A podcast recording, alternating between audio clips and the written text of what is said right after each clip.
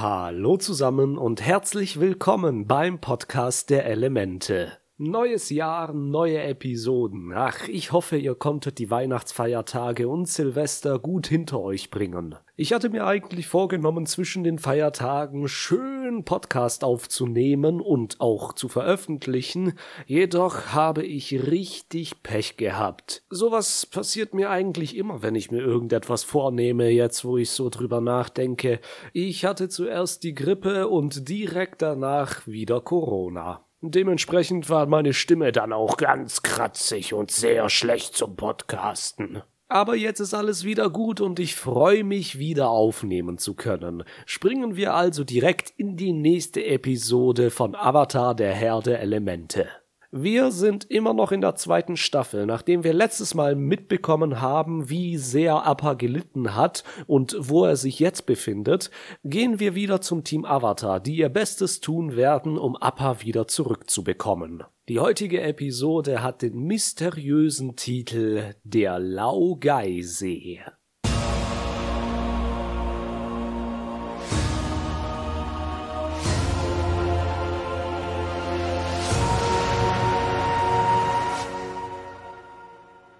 Wir beginnen im oberen Ring von Ba Sing Se im Haus von Team Avatar mit einer lustigen Zeichnung von Appa. Nicht nur mit einer lustigen Zeichnung, sondern gleich mit mehreren, die alle aus Sockers Feder sind. Sie sind deswegen so lustig, weil sie, äh, nun ja, auf Kindergartenniveau sind. Soccer ist tatsächlich kein sehr talentierter Zeichner. Man sieht aber, auch wenn nur knapp, dass es tatsächlich Appa darstellen soll.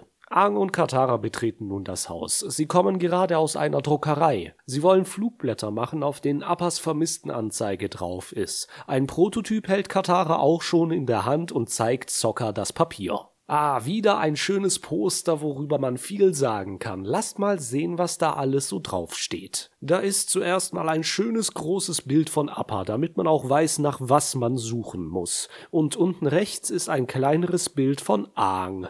In der Überschrift steht groß, gesucht wird ein fliegender Himmelsbison. Unten geht es dann weiter. Sein Name ist Appa, er hat sechs Beine und wiegt zehn Tonnen.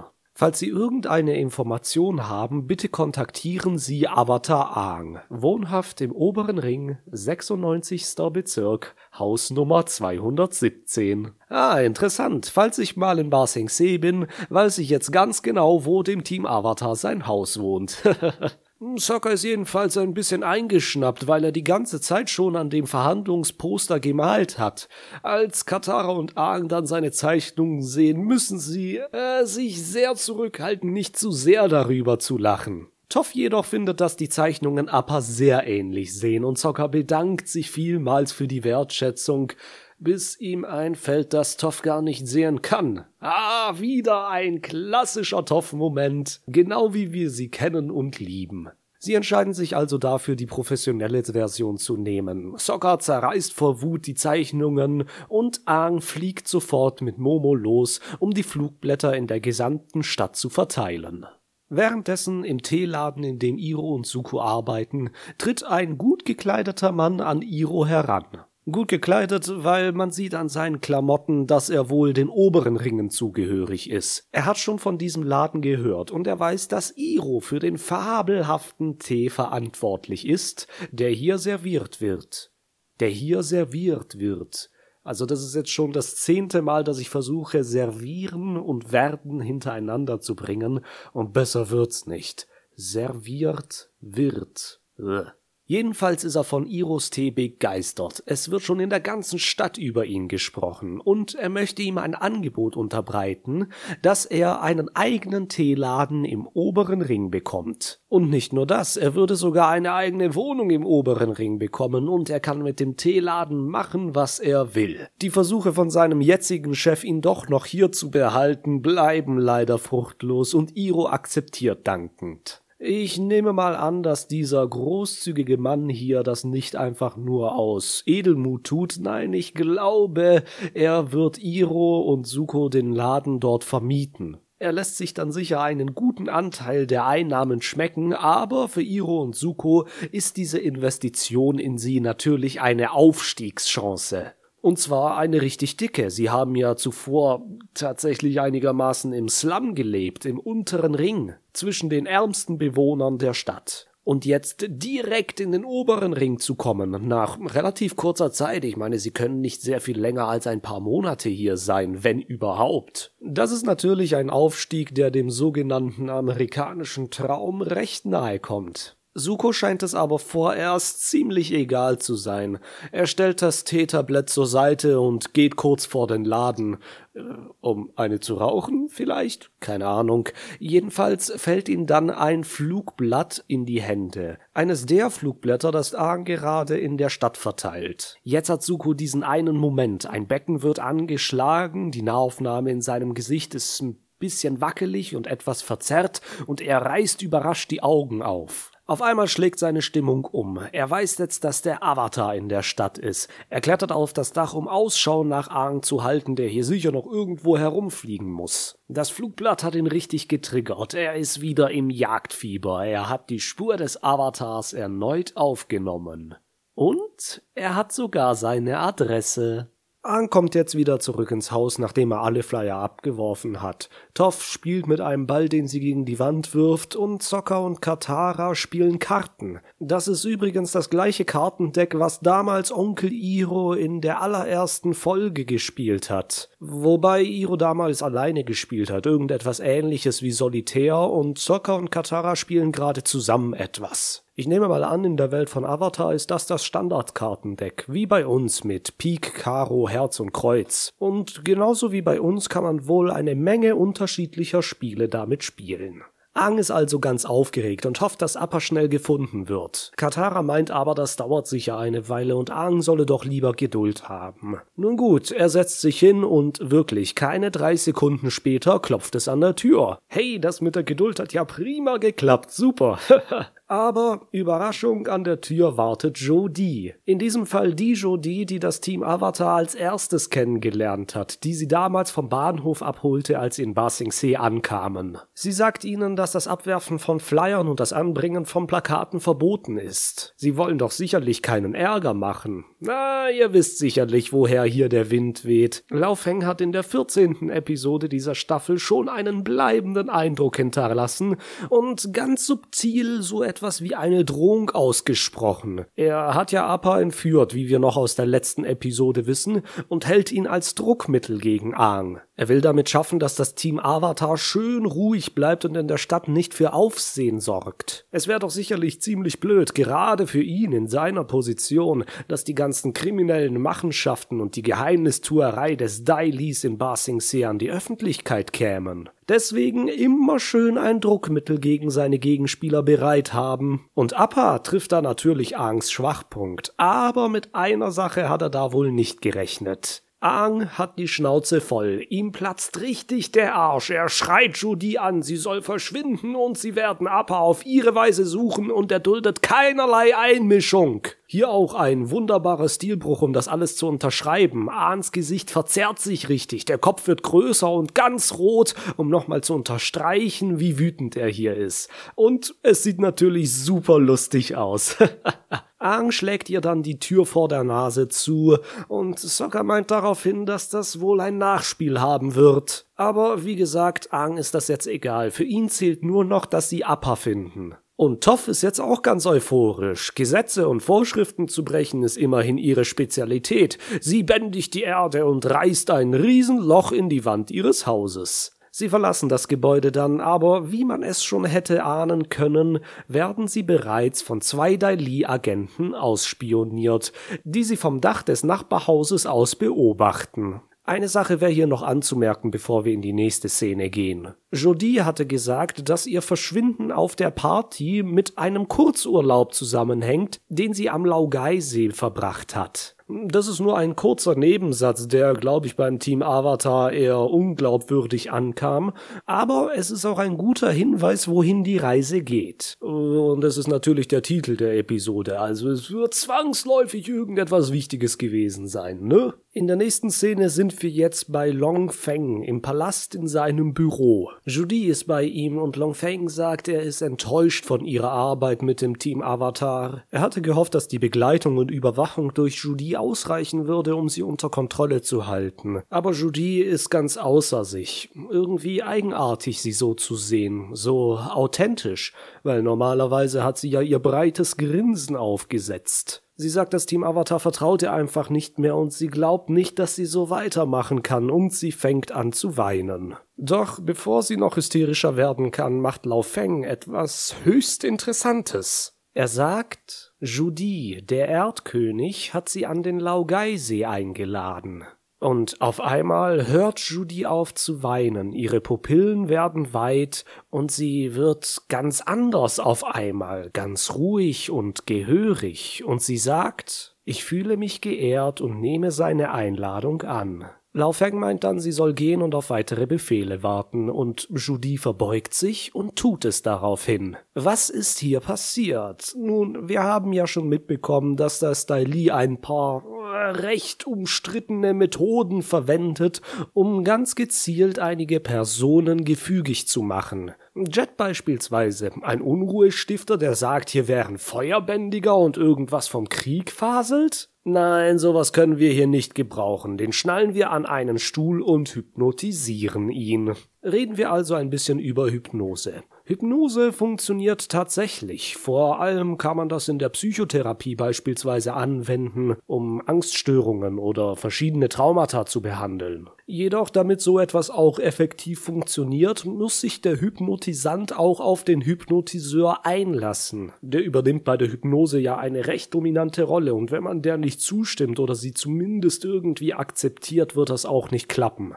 Wie das damals jetzt bei Jet geklappt hat, ja, keine Ahnung, aber ich denke mal, mit Folter ist das ein bisschen was anderes.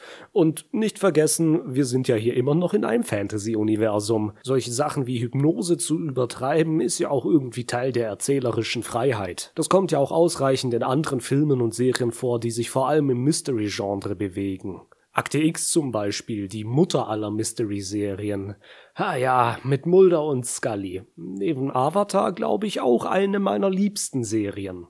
Wenn man jetzt also jemanden hypnotisiert, dann bringt man ihn in einen Trance-Zustand. Da ist man schön tiefenentspannt, ruhig, ähnlich wie bei der Meditation, was ja auch eigentlich nur eine Selbsthypnose ist. Dann gibt der Hypnotiseur Suggestionen. Das sind Reize, wie zum Beispiel hier im Avatar speziell, es gibt keinen Krieg in Ba Sing Se. Und genau hier vermischt sich dann die Science mit der Fiction einen Hypnotisierten durch Suggestionen dann Sachen vergessen zu lassen oder Gedanken zu ersetzen oder das Verhalten dermaßen zu ändern, wie es zum Beispiel bei Judy oder Jet der Fall ist, äh, gehört eher zum Fiction-Teil. Laufeng, der hier ein Triggerwort verwendet, um Judy in diesen gehörigen Zustand zu bringen, das braucht schon eine Menge mehr als Hypnose. Da müsste man den Menschen schon sehr foltern, ihn richtig abrichten. Und ich glaube, solche Methoden würden einen Menschen eher umbringen, bevor sie ihn in eine gehörige Judy verwandeln. Aber wir werden später sehen, dass Hypnose wohl im Avatar-Universum ausreicht, um so etwas hinzukriegen. Zum Glück, denn ich glaube, so ein paar Folterkammern werden für eine Kinderserie ein bisschen zu extrem.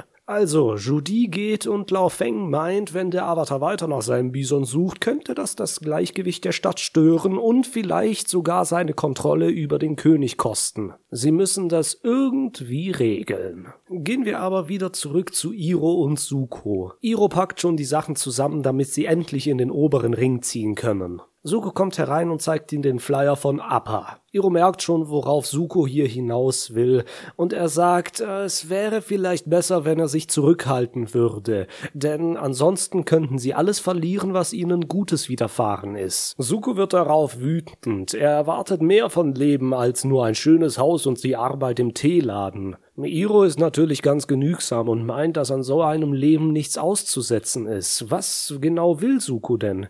Er will, dass sich sein Schicksal erfüllt, sagt er. Und darauf meint Iro dann, tja, dann liegt es wohl in deiner Hand. Interessante Sichtweise, nicht wahr? Schicksal ist ja eigentlich etwas Determiniertes, etwas, was eintrifft, ob man will oder nicht. Dass Suko versucht, auf sein Schicksal hinzuarbeiten, ist schon ein bisschen widersprüchlich, denn wenn man ein gewisses Schicksal hat, dann tritt es in Kraft, ob man will oder nicht. Also so habe ich zumindest Schicksal verstanden. Iro ist da natürlich aber schon einen Schritt weiter. Schicksal, vor allem das, was man von außen zugeschrieben bekommt, das gibt es nicht. Auf die eigenen Entscheidungen kommt es an und dann schreibt man sozusagen sein eigenes Schicksal. Aber wie gesagt, ich glaube, das geht an der Definition von Schicksal ein bisschen vorbei. Jedoch ist das nur so ein Wortgefimmel, da kann sich, glaube ich, jeder was zurechtlegen, wie er will.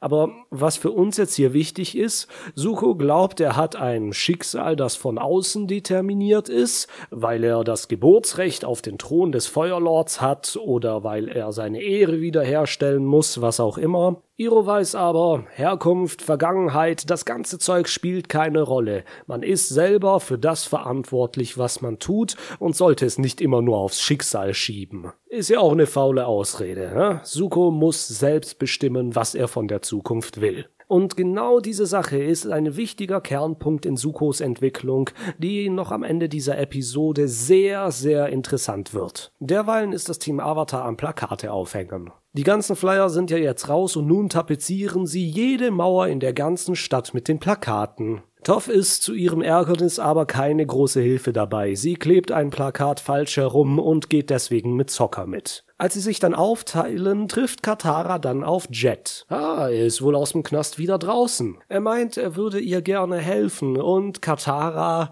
nagelt ihn dann an der Wand. Nee, warte. Sie nagelt ihn an die Wand mit Eiszapfen, denn sie greift ihn an. Jet fleht, Moment, ich hab mich geändert. Katara sagt, Bullshit, das kannst du jemandem erzählen, der es dir glaubt. Und feuert fleißig weiter mit Eiszapfen. Die anderen drei sind noch nicht weit weg und werden auf den Kampf aufmerksam. Sie stellen Jet in einer Sackgasse. Jet hat einen Flyer von Appas Suchplakat bei sich und sagt, er will ihnen helfen, den Bison wiederzufinden.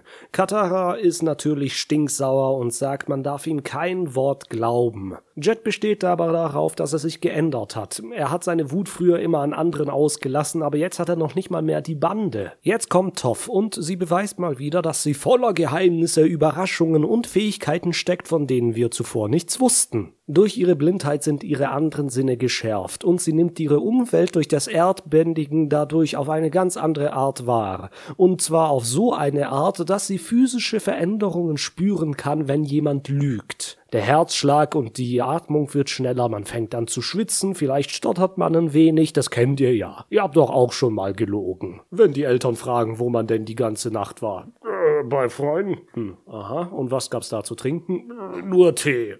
Äh, jedenfalls ähm, sagt Toff, dass Jet nicht lügt, nachdem sie mit der Hand an der Wand, an die er festgetackert ist, mal nachspürt. Widerwillig stimmt Katara dann zu, Jets Hilfe anzunehmen und er hat tatsächlich eine Spur und führt sie zu einem leerstehenden Lagerhaus. Jet sagt, er habe gehört, dass zwei Männer über ein riesiges haariges Biest geredet haben. Das kann doch nur Appa sein und tatsächlich Toff findet auf dem Boden ein Haarbüschel von Appa. Auf einmal taucht der Hausmeister hinter ihnen auf, der die Lagerhalle fegt, und er sagt, ein paar reiche Leute haben ihn gekauft und haben ihn zur Walflosseninsel verschifft, weil das Fleisch so lecker schmeckt. Blöderweise ist dieser Insel aber ganz weit weg, sie liegt ganz weit im Süden, nahe dem Südpol. Es würde Wochen dauern, dahin zu reisen, aber Appa ist oberste Priorität, sie haben keine andere Wahl. Moment mal, Appa ist doch in Gefangenschaft des Dai Li. Wie kann es sein, dass die Spur auf einmal zur Walflosseninsel führt?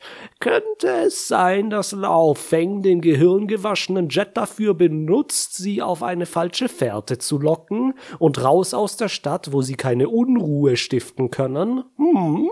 Ja, ja, das ist schon ein sehr intelligenter Schachzug von Lao Feng. So ein paar gehirngewaschene Untertanen können schon ganz praktisch sein, um seine bösen Ziele zu verfolgen. Der Hausmeister ist natürlich auch ein entscheidender Teil in diesem Schauspiel. Er gibt ihnen diese kritische Information, die sie scheinbar erstmal nicht hinterfragen. Aber die Sache mit der Gehirnwäsche ist, dass Jet wirklich davon überzeugt ist von dem, was er sagt, und Toff ihn dann nicht der Lüge überführen kann. Ganz im Gegensatz zu Katara, die ist nämlich sehr erzürnt, dass Jet sie begleiten und ihnen helfen will. Toff, die Jet ja erst seit heute kennt, denn damals in der ersten Staffel, als das Team Avatar in seinem Wald war, haben sie sich ja noch nicht gekannt, fragt Katara, ob die beiden mal irgendwie zusammen waren oder sowas. Katara verneint, aber Toff merkt, dass sie lügt. Ich bin mir nicht sicher, ob ich das damals schon in der Episode Jet der Rebell erwähnt habe, aber in den Kommentaren zur Serie steht geschrieben, dass der erste Kuss, den Katara hatte, tatsächlich nicht mit Aang im Tunnel der Verliebten war,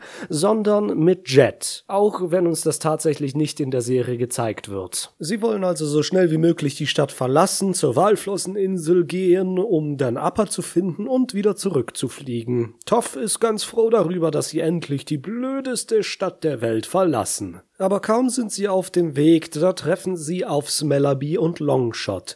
Die beiden sind vollkommen außer sich, endlich Jet wiedergefunden zu haben, denn sie haben ja mitbekommen, wie er damals vor dem Teeladen verhaftet worden ist. Jet wurde aber unglücklicherweise eingebrannt, dass er seine Bande verlassen hat. Diese beiden Geschichten beißen sich natürlich und Toff kann nicht feststellen, wer gelogen hat, weil, wie gesagt, beide glauben, die Wahrheit zu sagen. Soccer löst dann diese ganze Geschichte auf und sagt, Jet ist ganz bestimmt einer Gehirnwäsche unterzogen worden. Eine andere Möglichkeit gibt es nicht. Sie kreisen ihn also ein und bringen ihn erstmal von der Straße.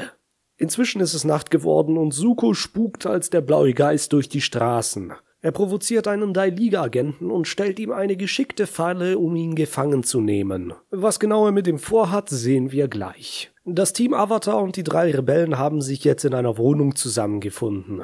Jet sitzt vor ihnen auf einem Stuhl und sie versuchen sein Erinnerungsvermögen wieder aufzufrischen. Den Grashalm, den Soccer Jet in den Mund stopft, bewirkt leider nichts. Dieser Grashalm, auf dem er die ganze Zeit rumgekaut hat, war immerhin sein Markenzeichen. Das hätte schon klappen können, aber leider ist diese Verbindung nicht stark genug. Toff sagt dann, er muss sich an etwas aus der Vergangenheit erinnern, das starke Emotionen hervorruft. Zum Beispiel, was die Feuernation ihm angetan hat und was sie mit seinen Eltern gemacht haben.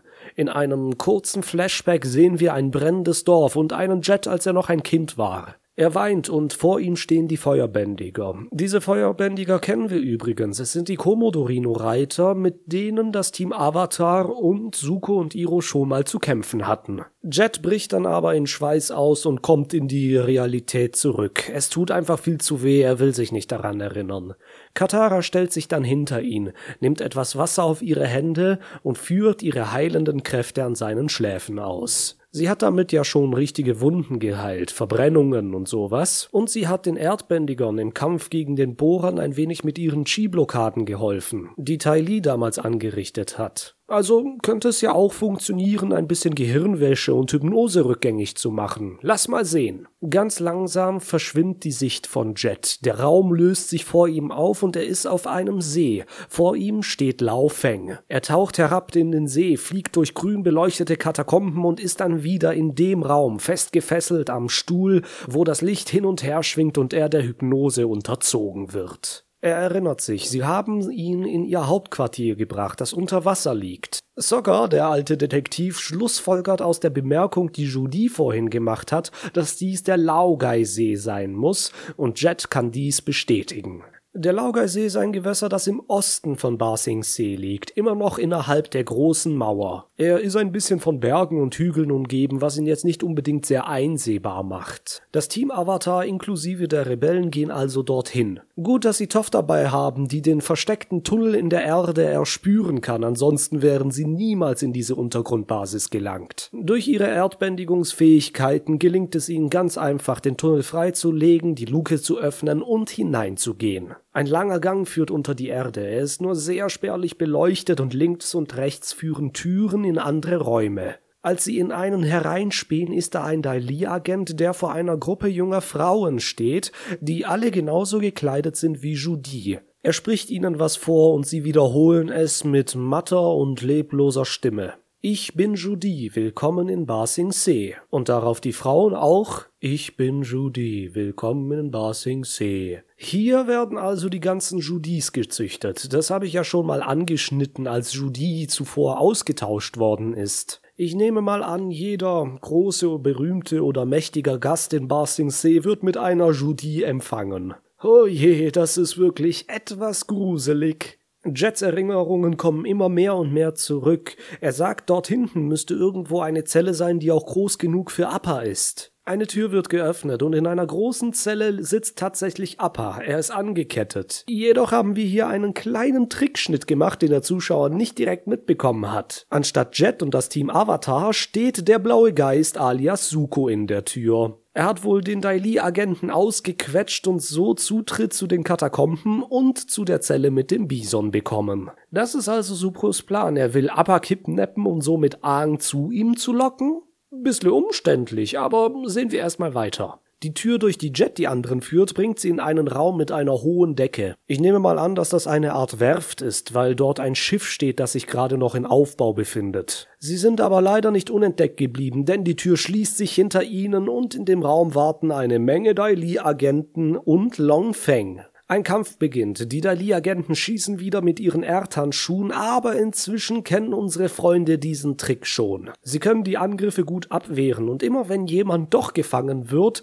dann ziehen sie sich gegenseitig aus der Patsche. Das ist eine phänomenale Zusammenarbeit und sie scheinen den Dali-Agenten so tatsächlich überlegen zu sein. Longfeng merkt das auch ein bisschen und der feige Sack macht sich natürlich aus dem Staub. Aang und Jet rennen ihm hinterher. Aber er trickst sie wieder aus. Er lockt sie in einen Raum. Hier fließt eine Menge Abwasser durch große Rohre. Er schließt die Tür hinter ihnen, so dass er sie jetzt von den anderen getrennt hat. In dem folgenden Dialog versucht Long Feng jetzt noch ein bisschen zu handeln. Er würde Appa freilassen, wenn sich der Avatar für immer und ewig aus Ba Sing Se verziehen würde. Das wäre eigentlich gar kein schlechter Deal, wenn sie nicht noch zum Erdkönig müssten. Nicht vergessen, sie haben die Information über die Sonnenfinsternis, die essentiell über den Ausgang dieses Krieges ist. Außerdem sind Aang und Jet zu zweit. Sie sind sehr gut im Kämpfen, Aang ist ein mächtiger Bändiger, sie müssten also mit Long Feng locker fertig werden. Aber Long Feng hat dann noch ein Ass im Ärmel. Genau wie bei Judy vorhin sagt der Jet nun die Worte Der Erdkönig hat dich zum Laogai-See eingeladen.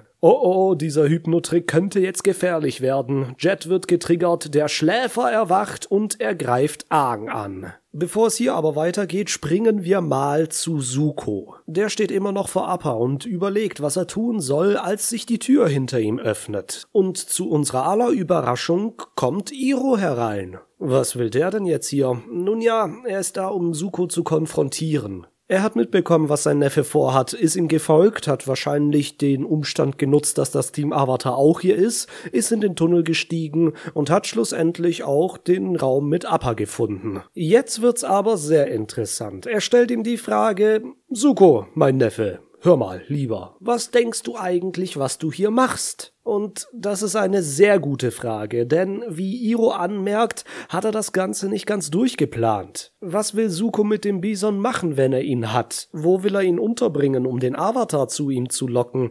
Das ist ein Plan, der einfach gar nicht aufgeht. Und das krasseste ist, Suko hätte noch nicht mal den Bison gebraucht, um Aang zu sich zu locken, weil auf dem Flyer stand halt straight up seine Adresse. Er hätte einfach in der Nacht in das Haus einbrechen können und ihn verschleppen. Iro meint dann, es ist immer das Gleiche mit ihm. Diese ganzen Pläne sind nicht durchdacht. Damals am Nordpol hatte er Aang, während er in der Geisterwelt war.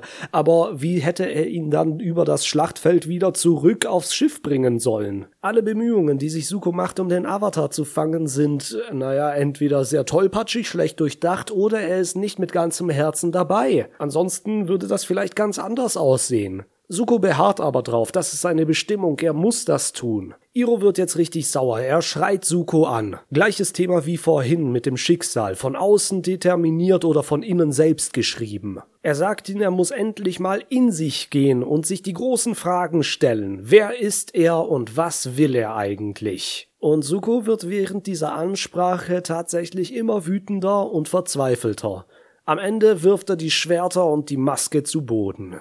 Das hier ist ein ganz bedeutender Kipppunkt in seiner Entwicklung. In welche Richtung wird er gehen? Wird er weiterhin versuchen, dem Avatar nachzujagen, um seinen Thron und seine Ehre wiederherzustellen? Oder vergisst er diese von außen aufgezwungene Bestimmung und nimmt sein Schicksal selbst in die Hand? Das ist ein recht häufiger Konflikt, der in vielen Menschen präsent ist und auch in sehr vielen Medien aufgearbeitet wird. Dieses Thema ist also nichts Neues, aber die Umsetzung hier gefällt gefällt mir besonders gut. Vor allem, weil das Ganze später noch einmal in die exakt andere Richtung schlägt. Da kommen wir aber erst später zu. Jetzt gehen wir erstmal wieder zu Jet und Ahn. Jet ist total wild geworden und greift Ahn an. Dieser will natürlich nicht zurückschlagen und weicht fleißig aus. Der Avatar versucht auf Jet einzureden und ihn zur Besinnung zu bringen und man merkt, es fällt Jet immer schwerer gegen Ahn zu kämpfen. Als Ahn dann das Wort Freiheitskämpfer sagt, wird Jet wieder normal mal vor seinem geistigen Auge fliegen all die Erlebnisse vorbei und er greift nun Long Feng an.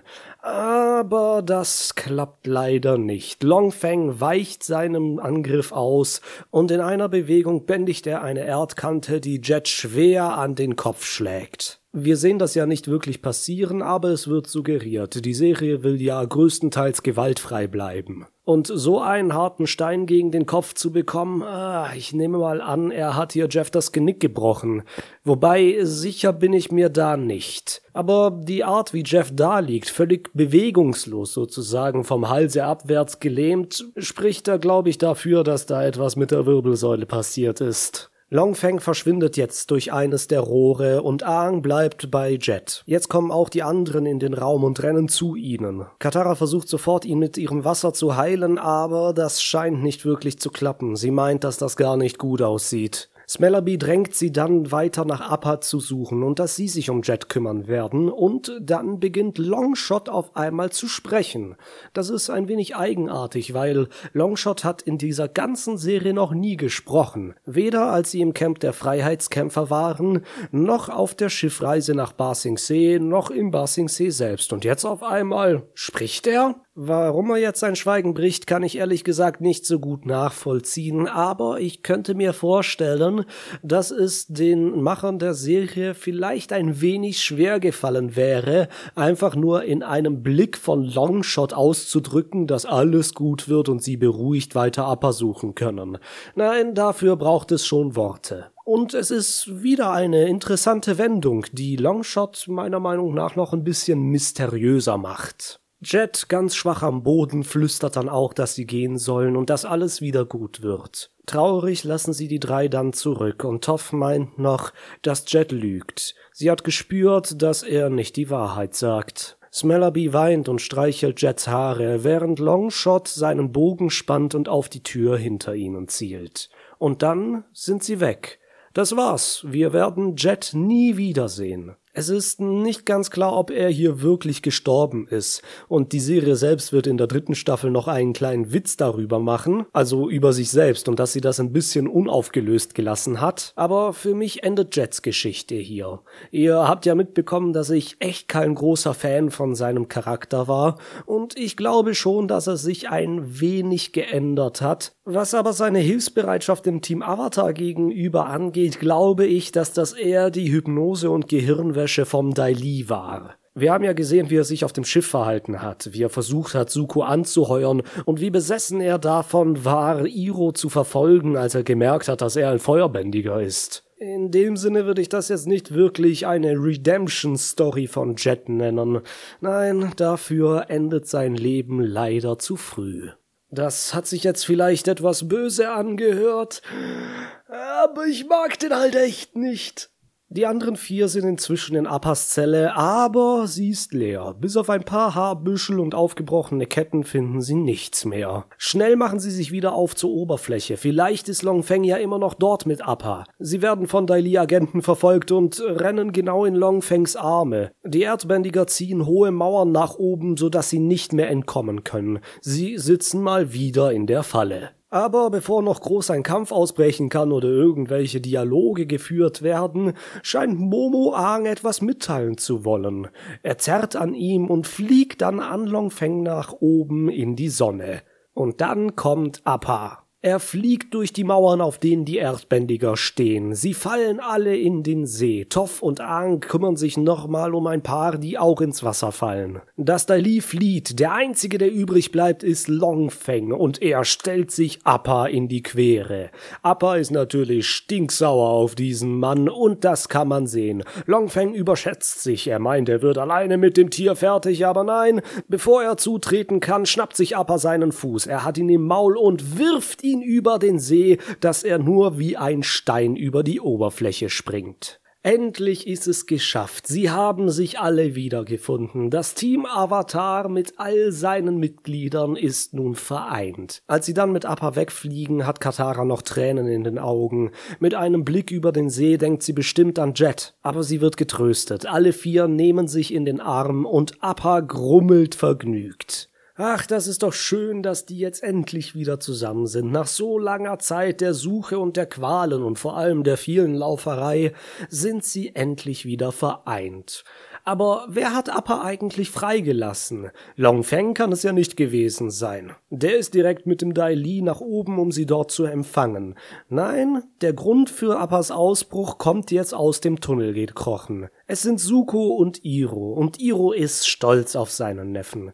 Er sagte, dass er das Richtige getan hat und dass es nun Zeit ist, sich von ihr zu trennen. Und mit ihr meint er die Maske des blauen Geists. An dieser Maske hängt natürlich ein bisschen mehr als einfach nur die Verkleidung, um nicht erkannt zu werden. Nein, sie steht auch für die Verfolgung des Avatars und für seine Ambitionen, seine Ehre wieder zu erlangen, wie es ihm sein Vater, der Feuerlord, aufgetragen hat. Aber jetzt lässt er sie in den See fallen. Sie versinkt und mit ihr auch das Schicksal, das ihm vorgegeben war, und Suko nimmt jetzt seine Bestimmung selbst in die Hand, während Iro ihm seine Hand auf die Schulter legt.